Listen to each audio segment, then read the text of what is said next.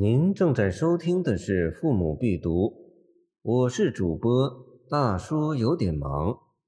欢迎您点击订阅按钮，收藏本专辑。早田赋拟人，美颜宗成。杜甫。雾谢随春风，春春自花柳。田翁逼射日。邀我长春酒，酒酣夸心饮，触眼未见有。回头指大南，渠是弓弩手。名在非其疾，长帆岁十九。前日放迎农，辛苦旧衰朽。擦科死者矣，事不举家走。今年大作社，时宜能住否？教父开大屏，盆中未无曲。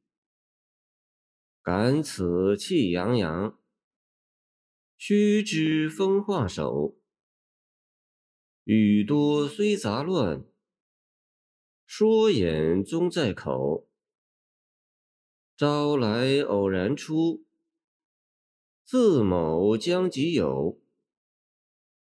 酒客惜人情，如何惧邻叟？高声索果粒，欲起十倍肘。指挥过五里。未觉春也丑，月出知我流。仍颠问声斗。饮酒有不同的境界，几个文人雅士彬彬有礼，细斟慢酌，款款交谈，这自然是一种很好的雅居。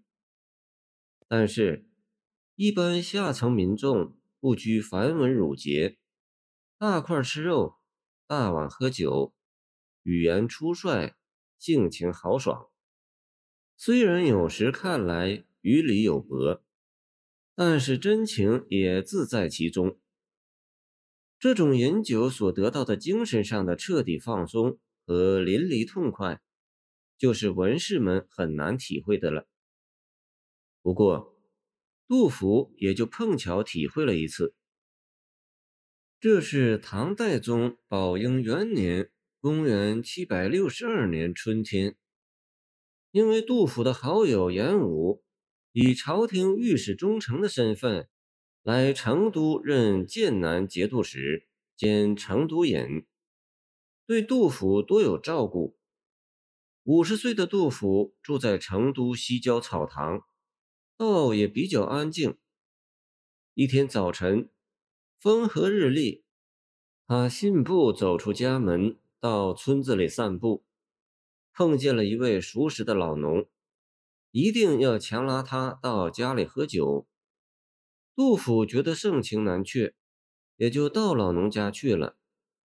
这一喝，从早上太阳出来，一直喝到月上东山，老农还不放他回去。后来，杜甫写了一首诗来继续这件事情，就是这首著名的《遭田赋泥饮美言宗成》。这首诗生动地写出了一位老农在殷勤招待诗人喝酒时那种热情、憨厚、质朴和粗豪的性格，塑造了唐代农村一个普通农民的生动形象，读来非常感人。这首诗之所以感人，主要是因为它的生动形象的人物描写，真是达到了栩栩如生、呼之欲出的程度。作者没有静止的写老农的外表形象，比如身材、脸相、穿着等等，而是集中笔墨，只写老农的语言和行动。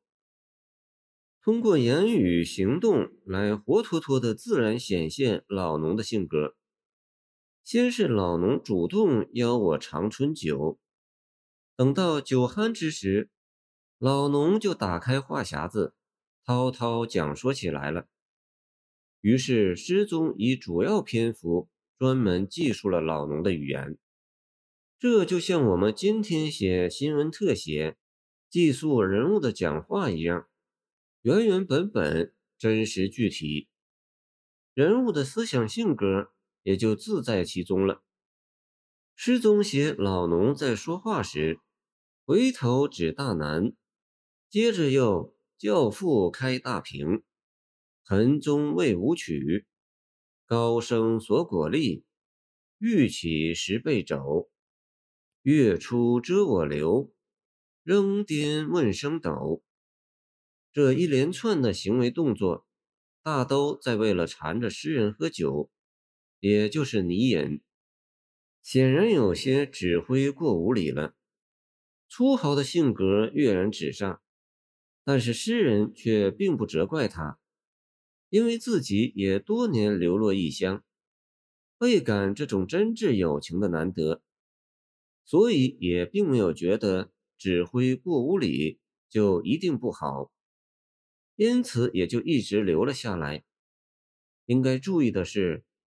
这位老农虽然性格真率粗豪，说话很多又有些杂乱，但是他一再夸说新来的成都尹严武，一方面当然是新尹给他办了一件实在的好事，在春耕大忙季节，把大儿子从军营里放还回家，帮他从事生产劳动，使他非常感激。